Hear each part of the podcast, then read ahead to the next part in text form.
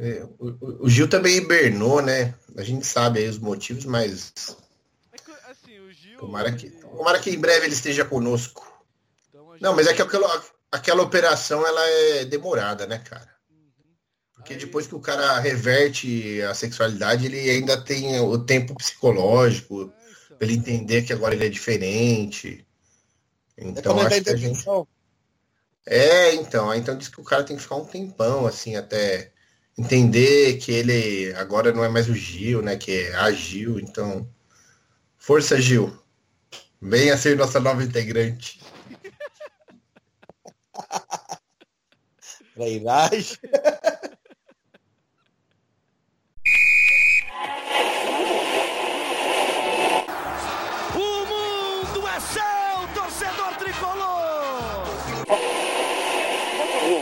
Entre brigar e, e bater o pênalti, eu prefiro ajudar na briga.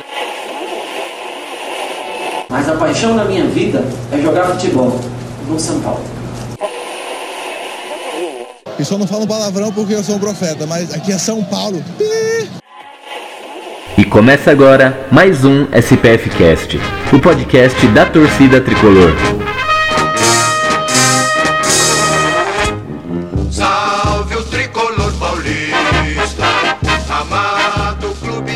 Salve torcida tricolor! SPF Cast no ar. Mais um programa aí para vocês. Esse aqui com o número de 45. Cada vez mais e mais. Nossa meta é chegar no programa mil. Então falta quase, estamos quase lá. E sem mais delongas, vamos à escalação aí do, do time de hoje.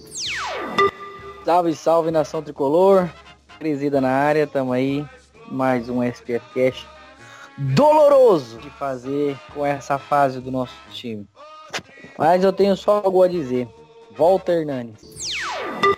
Fala torcida tricolor, Milton Júnior falando. Bora fazer mais um SPF Cast.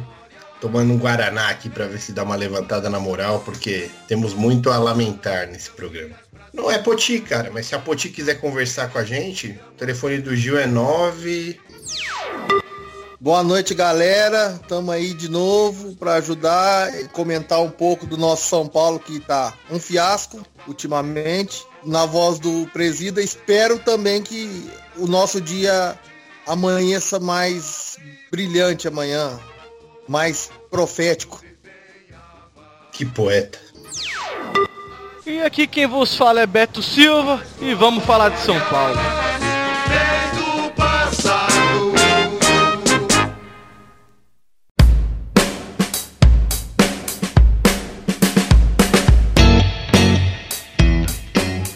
São Paulo veio de dois resultados aí considerados negativos e foram.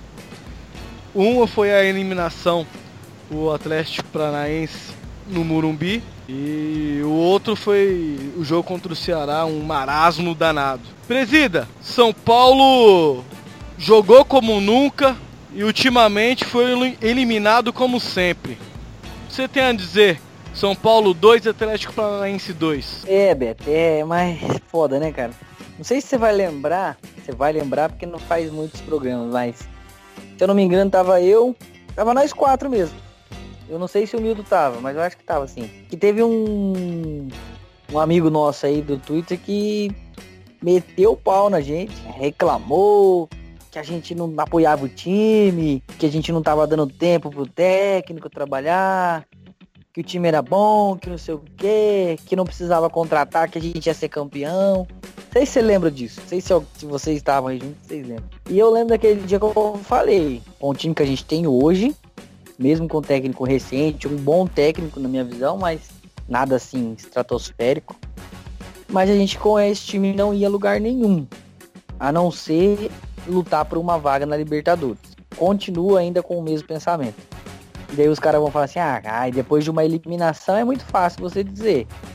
Não é bem assim, eu já venho dizendo desde o Campeonato Paulista. O time tem um time bom, é, com a chegada do Everton agora, entra naquela, naquela contratação do que eu falei, jogador que vem para ser titular, jogador de peso. Mas não adianta nada você ter é, um jogador de peso, daqui a pouco vem de um outro, né?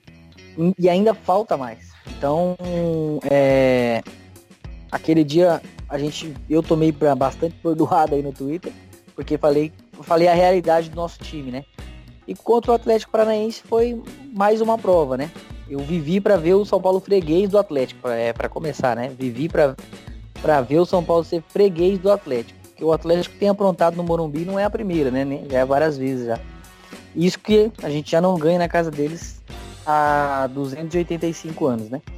Nunca ganhamos, na verdade. Mas nesse jogo especificamente, claro que no finalzinho ali, acho que foi um puta jogo, começou aquela é, jogo dele, aquela correria de tentar fazer o terceiro para levar pelo menos pros pênaltis. Então era bola cruzada na área, sem centroavante, aquela bagunça, né? Mas aí mais pro final do. Mas daí já era mais final do jogo, né? Aqueles 15 minutinhos que você não tem mesmo. No, naqueles 15 minutinhos finais não tem tática, não tem. É, é só bagunça mesmo, né? Vai todo mundo pro ataque, vai Sidão, vai todo mundo e seja o que Deus quiser. Mas não foi. Mas voltando ali ao início do jogo, né? São Paulo começou bem, é, mas o Atlético também começou bem.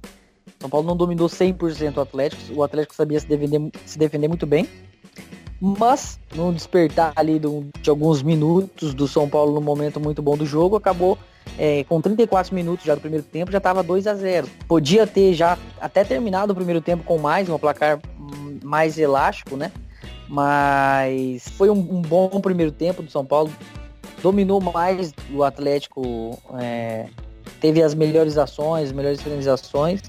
Até que veio então aí a, uma infelicidade do, do Lisieiro, né? De ter colocado a mão na bola. Não, não tinha muito o que ele fazer, porque você vai pular, vai dar um carrinho, você não tem como você fazer isso com a mão para trás, né? Colocar as mãos para trás, você nunca vi isso, pelo menos. Mas é uma jogada que a gente não pode nem discutir. É marcada pênalti. Sempre que tem esse tipo de jogada é marcado pênalti. E ali começou o sofrimento do São Paulo, né? O São Paulo parece que toma um gol, dá um apagão geral que para voltar a ser um time ali ligado, quando vai ver já tá empatado o jogo. E daí, quando empatou o jogo, uma falha bizonha da defesa, quatro negros marcando um só, esqueceram o cara que fez o gol lá sozinho, aí virou um apagão. Eu fiquei com medo até da derrota, porque tava dando mais Atlético do que São Paulo. É, aí veio aqueles 15 minutos finais que eu falei, que o São Paulo tentou dar uma pressão ali no abafo, mas não, não deu. Mas uma eliminação, 18 eliminações desde 2013, se não me engano. Vocês me confirmam aí. Então, assim, não é algo normal. Eu não me conformo, eu sou São Paulino desde 1990 e eu cresci vendo meu time ser campeão. Eu cresci vendo meu time bater em rival. Ah, mas todo mundo tem uma fase, eu entendo, todo mundo tem uma fase, mas eu não admito isso. Então eu nunca vou aceitar perder, não vou me conformar. Ah, o time Caiu de pé, time de guerreiro. Time de guerreiro é o caralho. Se caiu de pé é o caralho também. É 18 eliminação caindo de pé também. Caiu de pé para Bragantino, caiu de pé pro Defesa e Justiça, caiu de pé para quem? Ponte Preta, que mais? Time de segunda divisão. Juventude. Só falar, só falar dessas 18, dessas 18, 18 eliminações desde 2013, para quantos foi de time Defesa pequeno. e Justiça. É, esse aí é o pior de todos. Para mim foi o maior vexame da história de São Paulo, foi esse jogo. Defesa e Justiça. Um time que até então nem jogador tinha para jogar. Foi o jogo internacional deles. Então, assim, é. é. eu não vou admitir nunca isso. Eu acho que é muito, muito pouco o tamanho de São Paulo. Falta muita coisa e eu conto a mesma, a mesma visão. Do jeito que tá hoje, piorou ainda. Porque da nossa última conversa o time estava até evoluindo. Do jeito que está hoje, tá pior ainda a gente vê algo melhorar no São Paulo. Não acredito que vamos ganhar algum título. Vamos brigar por Libertadores. Não vamos sofrer igual ano passado. Pelo menos nisso eu acredito. Não vamos ficar ali em décimo, décimo quarto. Acho que não. Nós vamos brigar ali entre o, ter, o sexto a oitavo lugar ali no máximo. O Bacon, São Paulo, quando teve o, aquele pico, né? E conseguiu os dois gols e poderia ampliar um pouco mais. O que, que mais te chamou a atenção nesses dois? Nesse. Eu vou te perguntar assim, ó. Me fala os jogadores, pelo menos dois jogadores, de quando o São Paulo deu aquele pico e conseguiu os 2 a 0 e depois quando o São Paulo deu aquele apagão que permitiu o empate. Ó, os dois do alto, para mim, Nenê e o Valdívia. O tanto é que foi eles que fizeram os gols. É, na hora do apagão, eu acho que aí. Vamos, eu não sei se citaria dois, mas eu acho que o time é, inteiro parou de jogar bola. Eu acho que o, o pior apagão foi o Aguirre é, resolver colocar o pior time que a gente tinha em campo. Que é, foi colocar o Cueva, o Diego Souza. Nunca deu certo os três juntos com o Nenê. É, e ele insistir num, numa coisa que nunca deu certo. E eles, o único jogo que ele pôs os, os caras, nós tomamos uma piaba do São Caetano, que não é lá grande coisa. Entendeu? Então eu acho que o pior do, do São Paulo no jogo foi. É, eu acho que esse apagão foi uma coisa absurda, não, não dá para entender é, o que, que aconteceu, o que, que acontece no São Paulo, por que, que treme tanto assim quando toma um gol, por que, que se assusta demais, mas eu acho que o Agui foi um pouco culpado dessa desclassificação, porque não, o Atlético estava jogando tão bem. Jogou ali os cinco minutos que fez o segundo gol. É, os cinco minutos que fez o primeiro gol no, no, no finalzinho do segundo do primeiro tempo. E, e os 5, 10 minutos do segundo tempo até fez o gol. Depois eles de novo recuaram o time inteiro e jogou o jogo inteiro, bem dizer, na retranca. Não dá para explicar. Não dá para explicar mesmo o que, que acontece com São Paulo. Não, não, não tem explicação lógica para isso. É, mas um para mim o pior, vamos dizer assim, o pior jogador do jogo, o Diego Souza, sem, sem sombra de dúvidas de novo. Não sei o que, que ele acontece com ele. Então, já que você levantou essa, esse argumento do, do Aguirre e dessa formação com esses três jogadores que nós sabemos que a gente já viu que não dá certo, o quanto o fator Tite você acha que influenciou na manutenção do menino condomínio e do Diego Souza nesse jogo? Eu não sei o que, que acontece com o menino condomínio, não sei o que acontece que ninguém tira do time. O, infelizmente, o Bruno Alves está jogando muito mais bola que ele.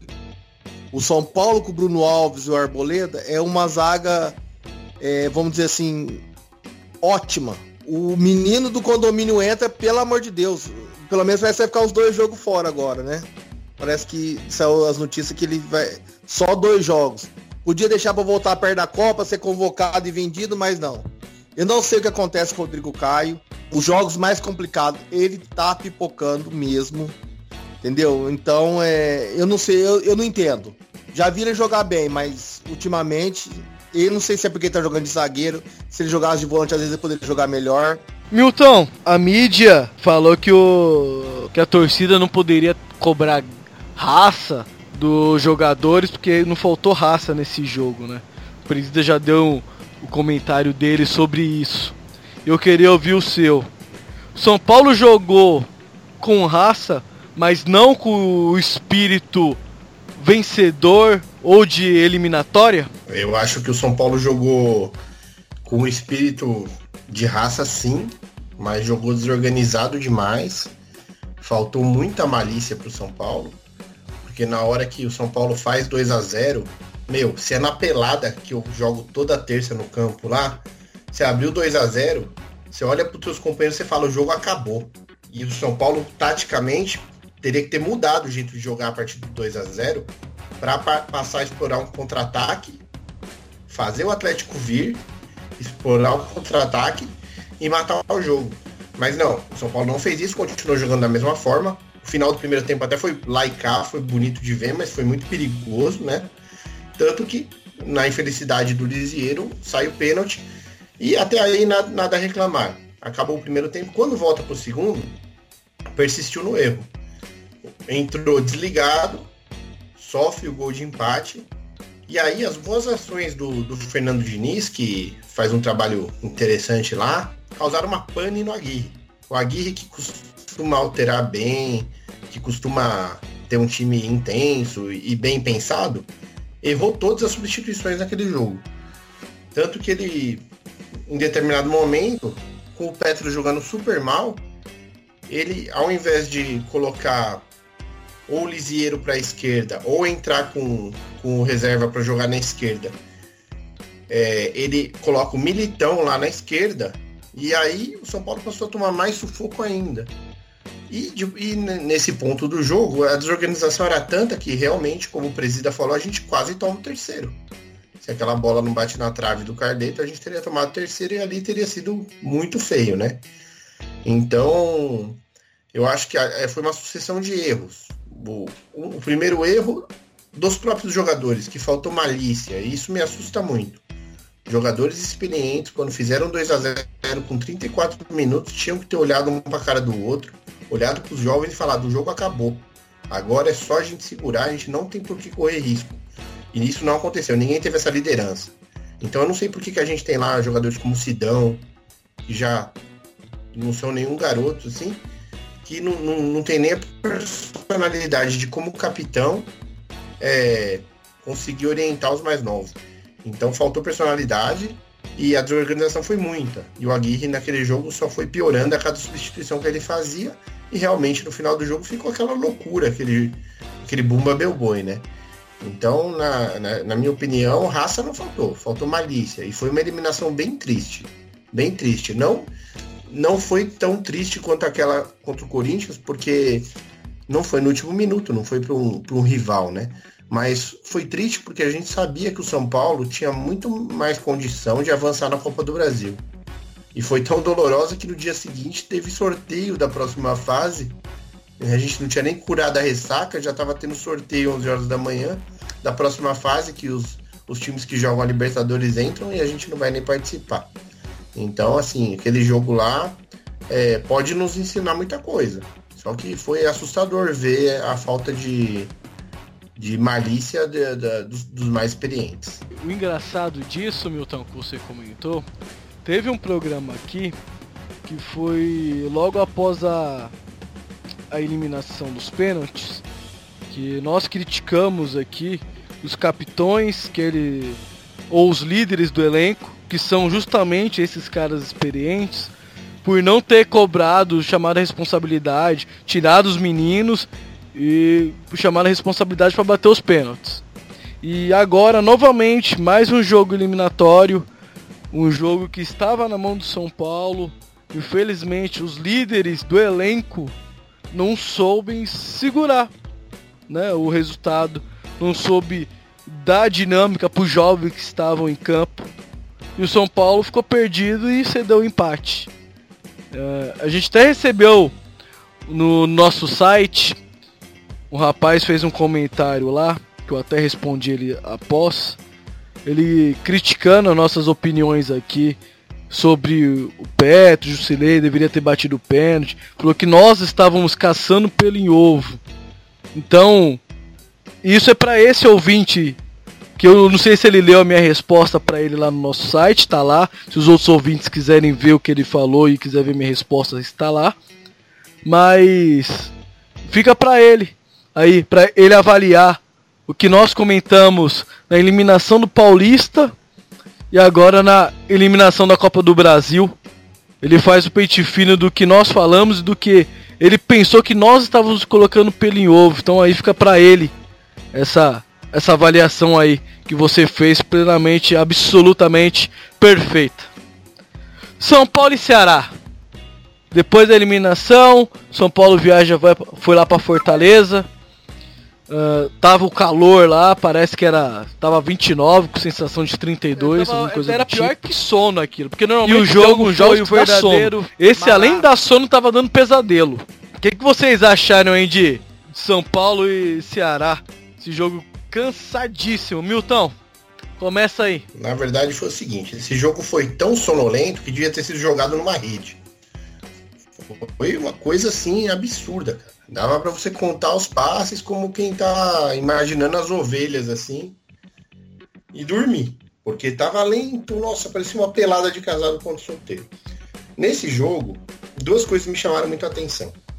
A, primeira foi que o, o Agui insistindo na, na filosofia dele de fazer o rodízio, e até aí não é uma, não criticando isso, ele fez o rodízio, mas ele deixou justamente os jogadores que a gente entende que não tem desempenho para ser titulares. Me refiro a Rodrigo Caio, me refiro a Sidão, né? me refiro ao Edmar, porque o Edmar não devia nem ser relacionado, pelo amor de Deus, cada vez que eu vejo a bola no pé dele, eu lembro do Júnior jogando na Libertadores, eu falo, meu, o que estou fazendo com essa camisa 6? Né? Eu sei que o Edmar não é 6, mas ele tá jogando a posição do 6. Então, ele é, é uma 16, coisa absurda. Se preocupa não, não, meu não. É, não, mas é, é o 6, né? É o, é o 6 que joga lá na esquerda. É, o que estão fazendo com, com, a nossa tradição, né? O que estão fazendo com a nossa base, que na hora que sobe, perde espaço para um jogador desse naipe? O que estão fazendo com esses garotos?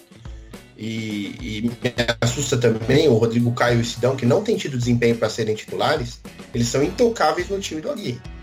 Então, assim, é assustador. Bruno Posso... Alves jogando muito mais que o Caio não joga. Posso acrescentar mais o, um aí? O Jean não tá jogando. Na sua lista, claro. meu? Petros. Sim. Petros. Sim, o Petros. Não sai do jogo, Petros, não sai nunca. Então, o Petros, o Petros eu até ia chegar lá mais adiante. Porque aí tem o Treves também, que ganhou o lugar do Brenner, e não tá justificando de, de forma alguma por que ele é o titular do São Paulo. Então, o rodízio tinha que vir para a gente ver um Brenner de novo, para a gente ver o Júnior Tavares, para a gente ver o Bruno no lugar do Caio, né? Para a gente até às vezes ver um Lisieiro na lateral esquerda, né? Quebrando um galho, ou o Júnior Tavares mesmo. Então, ele não utilizou isso. Bom, tudo bem. Aí o jogo começa do jeito que ele montou a equipe. Um jogo sonolento, absurdamente sonolento. E aí, outro aspecto que me chamou a atenção é que no segundo tempo, em determinado momento, ele tira o Everton, o Everton, né, recém-contratado, e quando ele faz essa alteração, você olhava para o time, não tinha nenhum atacante mais em campo. Nem de lado, nem de frente. Então a gente ficou com o esquema 3-7-0. Que é uma coisa que eu nunca tinha visto, cara. Aí o que, que, que, acontece no 3-7-0? Você não toma susto porque você tem três zagueiros e sete meio de campo. Então você toca, toca, toca, toca, toca, toca e não chega a lugar nenhum, cara. E foi o que aconteceu. O time ficou, é, sabe, parecendo uma xícara maluca, cara. Fica, gira pra lá, toca pra cá, vai, volta, vai. Vai pra lá, volta pra cá. E aquela ciranda que não dava em nada, cara. E aí o Cueva tentando fazer lá o, o penúltimo e não é a dele.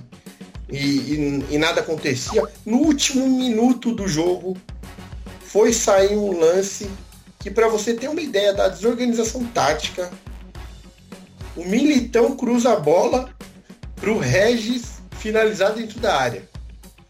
É uma coisa de maluco, né? Assim, eu não entendi coisa nenhuma que o Aguirre quis fazer nesse jogo. Eu não sei qual era a intenção dele, mas ele conseguiu, eu acho que ser pior do que contra o Atlético Paranaense. E olha que eu gosto do Aguirre, acho que ele tá fazendo um bom trabalho no São Paulo, mas eu acho que nesses dois jogos ele se perdeu. Não que ele não tenha condições de retomar, eu acho que tem, não é difícil. Passa por ele começar a escalar um ataque leve. Se ele quer jogar com três na frente, eu acho que o melhor esquema pro São Paulo era o 3-5-2. Que a gente não tem três atacantes de qualidade. Mas aí você jogaria só com dois, daria mais espaço para um meia mais no time. Mas se ele quer jogar com três na frente, ele tem que jogar com, com os garotos, cara. Ele tem que jogar com os caras leves, ou no máximo, com dois leves, assim, mais pela lateral. E aí, se ele quiser insistir com o Trellis, o Trellis de centroavante. Mas eu jogaria com o Everton, com o Everton, com o, o Brenner fazendo o centroavante. E na direita, ou Kaique ou Boia porque eu não sei se a gente pode contar com o Marcos Guilherme, porque a situação contratual dele tá, tá meio complicada aí. Então eu acho que aí ele pode ter um time mais, mais esperto, entendeu? Porque ele vai ter uma defesa sólida, um meio de campo muito bom, porque ele tem bons é, volantes, tem bons meias, e aí ele teria um ataque rápido. Mas do jeito que ele está insistindo, ele está tornando o time muito pesado e previsível. Então eu torço aí para que ele tente algo diferente contra o Fluminense e ache um caminho. Porque olha, tá difícil de ver. Esses últimos dois jogos foi, foi sofrido. O jogo lá contra o Atlético foi bonito mesmo, foi um jogo bonito de assistir. Só que assim, primeiro tempo ótimo, segundo tempo cheio de erros, né? Que a gente já comentou. Já esse jogo contra o, contra o Ceará, não, foi uma coisa assim horrorosa. Foi um dos piores jogos que eu já assisti do São Paulo. E olha que curioso, o jogo teve 70% de bola rolando, que é, é considerado um patamar super alto para o futebol, que é coisa de que aí o pessoal associa isso a um jogo bonito, né? olha que legal, teve mais de 70% de bola rolando. E o jogo foi um, uma dormida, cara. Foi uma dormida. Quem não assistiu, não perdeu nada. Se poupou de ficar com os miolos fritando lá, vendo, vendo o que estava acontecendo em campo. Ah, e como dizem, né? 70% de nada é nada. Então, Exatamente. Não adianta, né, cara? Não dá pra falar Porque que aquilo tem, foi um jogo. O outro número que você precisa olhar é quantos chutes no gol houveram com tudo isso de bola rolando. Dos dois lados. Houveram pouquíssimos chutes no gol. Então, quer dizer, foi um jogo esquisito. Eu não tenho nada para co complementar, não, mas é... eu começo bola cheia e bola murcha? Pode ser, Beijo, manda bala. Do, do último jogo, o bola murcha foi o Cueva, para mim. É, é... E o bola cheia, tá difícil, hein? Tá difícil escolher um, hein? Vamos pôr o. Pelo mesmo de ter jogado pouco, é, ter arriscado, eu vou, eu vou, pôr o Nenê. Bom, estamos falando exatamente do jogo do Ceará só, né? É. O jogo do Ceará, o, bola murcha para mim foi o Aguirre. Eu falo isso com dor no coração porque acredito no trabalho do Aguirre. Mas acho que ele foi muito mal e fez ali um São Paulo modorrento que espero não ver mais. Então vou dar o bola murcha pro Aguirre, porque eu acho que o desempenho de todo mundo que estava em campo foi muito afetado pelas más ideias dele no jogo contra o Ceará. E o bola cheia, o Arboleda, cara. Arboleda é impressionante. Ele tem uma recuperação, cara. Teve uma bola lá que o Caio já ia ficando batido. O cara foi armar para chutar e ele deu um bote, cara passou pelo cara em uma passada, assim, ele passou pelo cara, tomou a bola e saiu jogando. E ele, vários jogos, é, vários lances ele chega na frente, ele é um cara assim, joga sério. É, esse é o nosso verdadeiro capitão. Aquela faixa lá tá fazendo hora extra na, no braço do Sidão. Sidão, vulgo Sidex, que é entregas rápidas. é, eu vou no, no mesmo raciocínio do Milton. Bola Murcha infelizmente vai pro Aguirre porque ele poderia, já que ia fazer o rodízio, tinha outras opções de um time mais agudo. E foi aquela coisa, aquela coisa modorrenta, né? Então. O, é, foi ruim pro, pro espetáculo que se chama futebol, né? E meu bola cheia vai pro Edmar. Que ele. Por que, que vai pro Edmar? Porque ele consegue ser titular futebol. Puta, o cara, o cara é um gênio. Como que aquele cara consegue Piada de mau gosto, né? Ah, ah, ah, jogar em time grande só, né? Você, le, você levou. Ele marcou Cristiano Ronaldo, é. cara. Ele não é essa. Você, você levantou essa bola aí, não tem jeito, a gente vai ter que cortar. O São Paulo tem umas contratações aí que precisam ser investigadas, cara, porque não é normal. Hoje foi embora o Aderlan. O Aderlan não tem culpa. O Aderlan não tem culpa de ter sido contratado pelo São Paulo. O Aderlan jogou cinco partidas. O São Paulo investiu uma quantia milionária para que ele ficasse esses meses à disposição. E agora ele vai para o Vitória completar o empréstimo dele lá. E ao que parece, o São Paulo ainda pagando parte do salário. Então assim, como que chega jogador com esse nível no São Paulo Futebol Clube? E como que esses caras não são recusados logo que chegam. Nos primeiros treinos, fala, meu, deficiência técnica não tem condição. É, é uma coisa assim que nos assusta. Nos assusta. Tem que investigar como que. Como, e, e tem que investigar o negócio quando veio. Né? Por quanto pagou no jogador? Pagou intermediação para alguém? Quem é? Esse, esse, esse quem é? É sócio de alguém? Em algum outro negócio? Investiga. Investiga porque o São Paulo não pode ficar sujeito a ter jogadores desse nível, gastar quantias milionárias para ter jogadores desse nível e simplesmente um belo dia alguém falar, ah, empresta lá, manda embora, rescinde. E aí? E o que se gastou no, nesse período todo? O patrimônio do clube indo embora sendo mal, mal empregado. Aí depois você não tem dinheiro para trazer o cara que faz a diferença, porque você gasta um monte de dinheiro com jogadores que impossível que não tem gente, garotos sem experiência nenhuma na base que sejam melhores tecnicamente. Então é um caso muito sério, muito sério o caso desse Edmar, o caso do Aderlan. E olha, eu vou dizer, tanto o Edmar quanto o Aderlan, eles não têm culpa de estarem no São Paulo. Eles não têm culpa. Eles estão na deles. Eles buscaram uma oportunidade e acabaram aqui. Mas a gente sabe que não tem condições, né? Então, pô, fala-se tanto do Reinaldo. O Reinaldo perto desses caras é um, um super jogador. Né? Pô, cara. Então, assim, para você, pra você ver como é feio o nível. Então, assim, não dá pra gente ficar vendo essas coisas e, e, e aí naquela coisa de otimismo, ah, vamos apoiar, a gente fechar os olhos para essas coisas. Não dá. São Paulino não aguenta mais. Vamos perder, vamos perder campeonato, vamos perder jogo? Vamos. Mas vamos perder campeonato e jogo com um time bom. Um time que sabe jogar. Se o adversário for melhor ganhar da gente, ou se a gente for roubado, beleza, a gente vai chorar na cama que é lugar quente.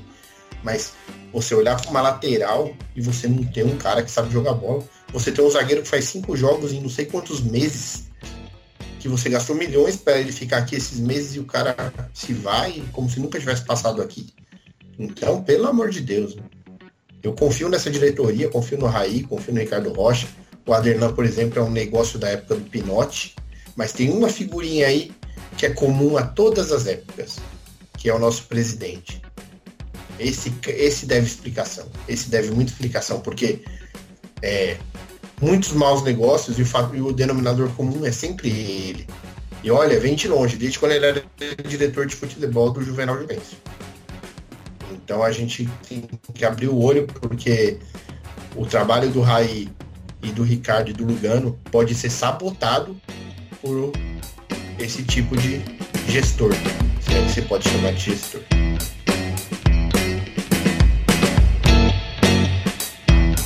para bater, pé esquerdo, tentou, Lisieiro, chegou na área, cortou pé direito na bomba, em cima do Thiago Heleno. Ainda tentando de longe o time de São Paulo com o Éder Militão. Cruzamento mais uma vez, Valdívia se apresentando. Afasta Paulo André, Valdívia dominou!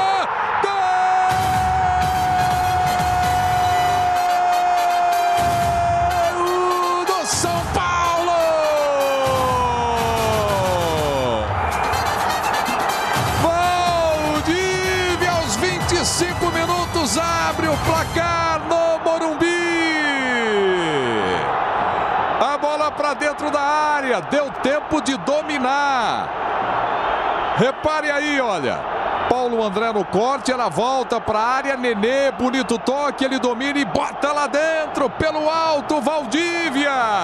Um para o São Paulo, zero para o Furacão.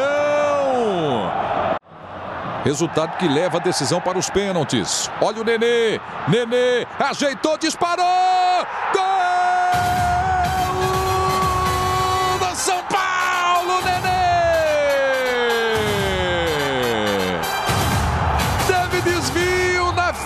finalização do Nenê. Matou o goleiro Santos.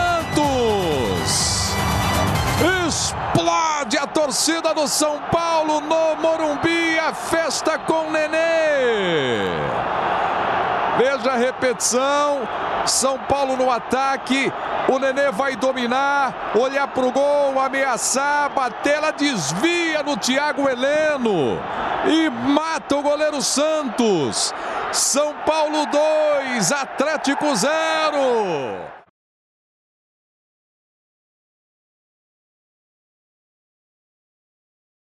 Uh, São Paulo tem dois compromissos, se eu não me engano, né? É Fluminense e depois já é jogo do Rosário, né? No meio da semana que vem. Beijo. Beijo. Fluminense e São Paulo. Jogo lá no Rio. Nós com uma semana para treinar. Qual que é o seu placar do bolão? 1 a 0 São Paulo. Gol do Nenê. De falta. Ó, eu queria estar otimista, mas eu vou de 2 a 2 Eu vou no mesmo patamar aí, mas não de 2 a 2 Eu vou de 1 um a 1 um. Jogo trum, truncado não, eu acho que vai ser um jogo bastante explorado pelas laterais, jogo rápido. E São Paulo acho que consegue fazer um golzinho lá. Depois toma um empate que não sabe se defender, tá errando muito. Vamos ver, até lá. Eu espero que o, que o Aguirre monte um, um time forte defensivamente que saiba atacar, né? Não só um ou outro. No caso, o São Paulo consegue uma coisa, mas não a outra. Quando vai bem no ataque, caga na defesa. Quando vai bem na defesa, falta os gols. Então, é complicado. Precisamos chegar no meio termo aí.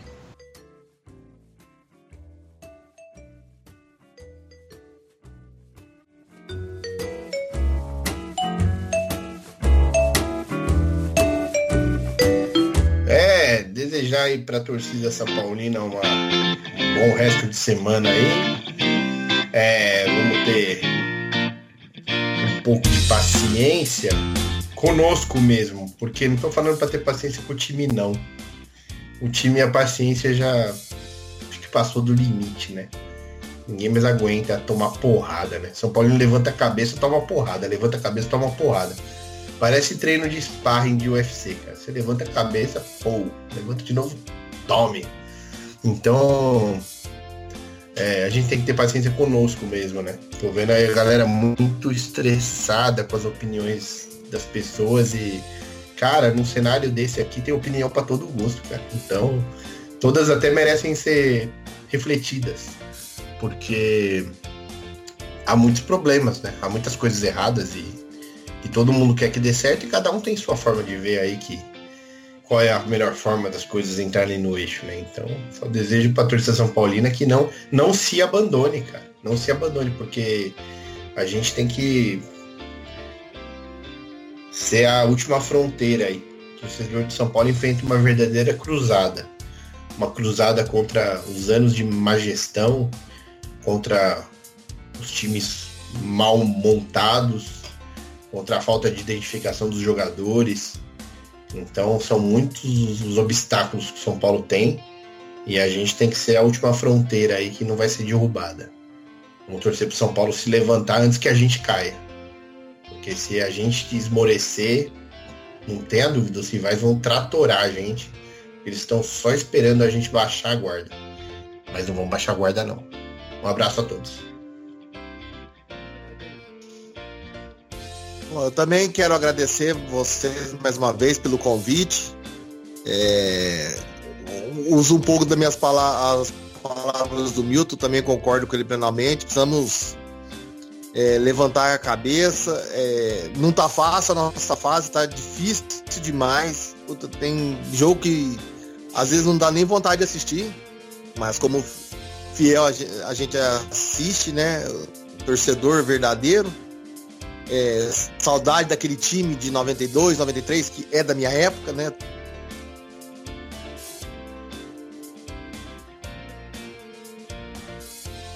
É, acho que o Beijo caiu, né? O Beijo caiu, ele tava falando de time de 92, 93. E aí vale a lembrança, né? Vale a lembrança aí, Betão, que esse ano, essa semana completou 12 anos aí sem o Mestre Tele. E Fica aqui nossa, nossa lembrança para o mestre Tele do time que o Beiço acabou de lembrar. Muito obrigado. Voltei, Esteja onde estiverem em bom lugar. É, só, só, terminando aqui meu raciocínio, que minha internet caiu aqui. É, então, é, esperamos que. Vou esperar que volte mesmo esse time, um time competitivo, o verdadeiro São Paulo de, dois, de 92, 93, ou o de 92, 93 eu acho que é difícil voltar. O de 2005, 2006, 2007, 2008, que foi um time que jogava, não jogava um futebol bonito, mas jogava para ganhar, jogava um futebol competitivo, que era o que importava, eram as vitórias. E vamos que vamos, bola para frente. E mandar um beijo para minha filha, a Liv, é, e o, pessoal do grupo da Família São Paulo. Um abraço, pessoal. Obrigado pelo convite mais uma vez.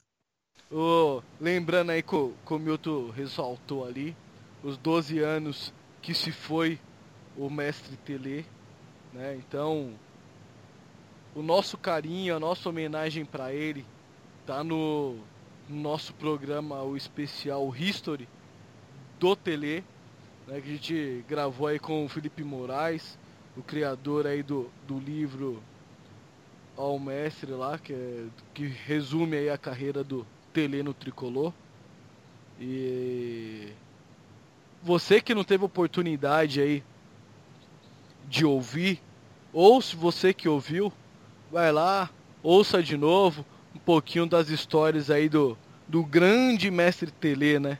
Que ele esteja num lugar ótimo e maravilhoso, orando aí para que o São Paulo encontre o, o seu caminho e dê alegria para nós daqui e ele que está lá em cima torcendo por nós. E é isso aí, galera. Mais uma semana, mais um programa. Espero que vocês tenham gostado, apesar de que os resultados não eram o que nós desejamos, né? E, e é, é difícil gravar com, com esses placares, essa, essa fase que o São Paulo está vivendo. É, nós aqui não somos só apresentadores, comentaristas, nós somos puros torcedores, então nós sofremos muito com, com os resultados. Eu peço até desculpa aí em nome do programa pela demora de ter saído esse programa aqui. É que a gente xingou tanto, ficou muito puto da vida com os resultados e, e não era o momento da gente estar tá gravando aí logo após, porque senão a gente não ia conseguir fazer uma, uma análise geral, ia só xingar todo mundo que tá lá e, e pronto, porque é o que o, os caras estão merecendo, é só xing, ser muito xingado, porque não estão jogando bosta nenhuma. E vamos que vamos. Semana que vem terá mais um. E tomara que seja com, com mais ânimo, com vitória do tricolor aí. Apesar que nós não. Só o Beiço aí apostou na vitória do tricolor. Mas tomara que estejamos errados e o Beiço certo e a gente vai gravar aí com a vitória. Então, até a próxima. Tamo junto. Quem quiser deixar recado aí pra gente, segue a gente no, nas redes sociais, Twitter, Instagram, Facebook, ou mande um e-mail contato arroba spfcast.com.br.